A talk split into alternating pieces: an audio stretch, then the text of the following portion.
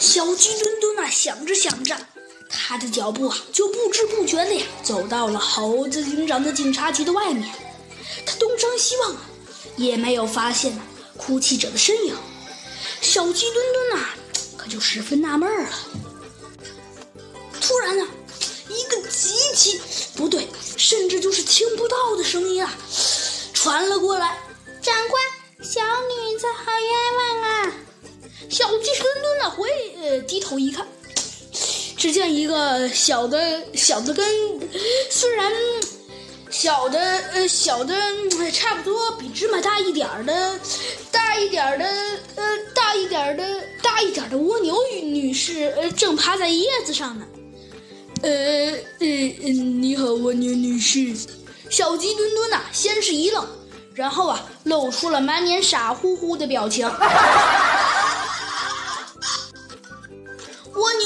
士再次用极小的声音说道：“你好，我我是蜗牛女士，嗯，我想有事先找猴子警长，你能你能找他来吗？”哎，找猴子警长？哦，对不起啊，今天猴子警长刚刚好外出去办事了，怎么了？有什么事情吗？啊？蜗牛女士好像有些生气了，她说道：“哼，我就要找猴子警长，不要找你这只胖胖肥肥的小飞机。”谁是小飞机了？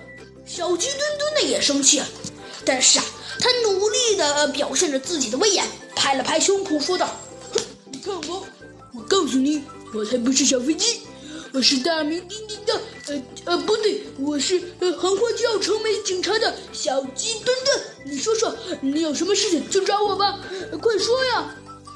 唉，蜗牛女士啊，小声的叹了口气，说道：“好吧，小飞机就小飞机吧。”谁是小鸡墩墩啊？刚想继续说话，可是蜗牛女士啊，根本就没给他时间。她继续说道：“唉，我们家族啊，都面临的灭顶之灾了。”我的许多兄弟姐妹啊，都遭受到了杀害，唉，真是的，他们太可怜了。说不定我哪天也要遭到毒手。请问你你你你，你你你这只小飞机一定要帮我做主啊！哦，小鸡墩墩那也是纳闷，他说道：“竟然有这样的事情！”哼，我告诉你，呃，我告诉你，呃，蜗牛蜗牛小姐，你快说说那凶手是谁？我一定会帮你的兄弟姐妹报仇的。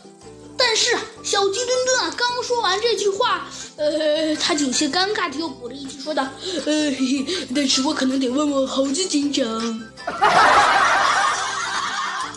呃，蜗牛女士觉得呃，用了一些不太你靠不靠谱的眼神看了一下小鸡墩墩，说道。唉，好吧。不过我觉得你真是一个勇于为民除害的勇士呀！让我和我的兄弟姐妹们怎么感感谢您呢？嘿嘿嘿，小鸡墩墩呐，被蜗牛女士夸得有些脸红。她说道：“其实，其实我也不是像你说的那么了，我就是一只呃，我就是一只小飞机。呃，好了好了。”那你赶紧说说凶手是谁吧。